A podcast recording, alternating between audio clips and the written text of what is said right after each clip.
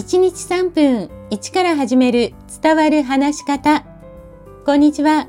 フリーアナウンサー、話し方講師、キャリアコンサルタントの三島澄江です。番組をお聞きくださいましてありがとうございます。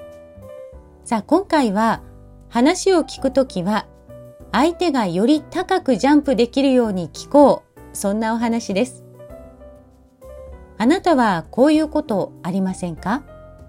嫌なことがあって、それを家族や友達に聞いてもらってすっきりしたということ。でも実は30分以上不平不満を言うと、私たちの体ではストレスホルモンのコルチゾールが上昇し、記憶を司る脳の海馬に影響を与えるというんです。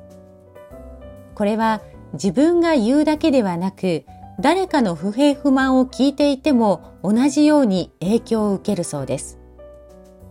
でも逆に何一つ不平不満をこぼさずにいると寿命が2年ほど縮まるという研究結果もあります。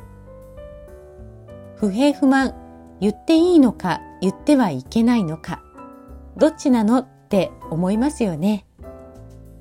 単に不平不満を言ってすっきりするのではなく、それに対して自分はどう感じたのか、その先にそれをどう解決したらいいのか、最終的に前に進めるように考えられることが実は大事なんです。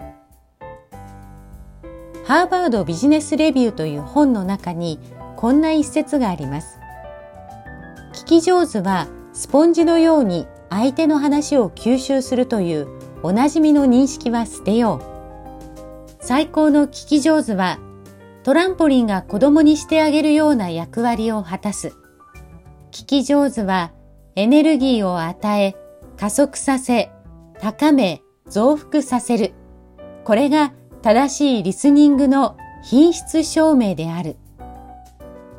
相手の話を聞くということはとても大切なんですが、聞くことを意識すると、相手の話に、そうだね、そうだね、と言って聞くだけで終わってしまうということは多くあります。そうすると、不平不満を話してすっきりして終わり。しかも、すっきりしたようで、先に紹介した実験のように、実は脳にダメージがあるかもしれません。トランポリンのように相手がより高くジャンプできるように聞く。そのためには相手が話す中にある言葉を返して質問する伝え返しの力が必要になります。次回はその点についてご紹介します。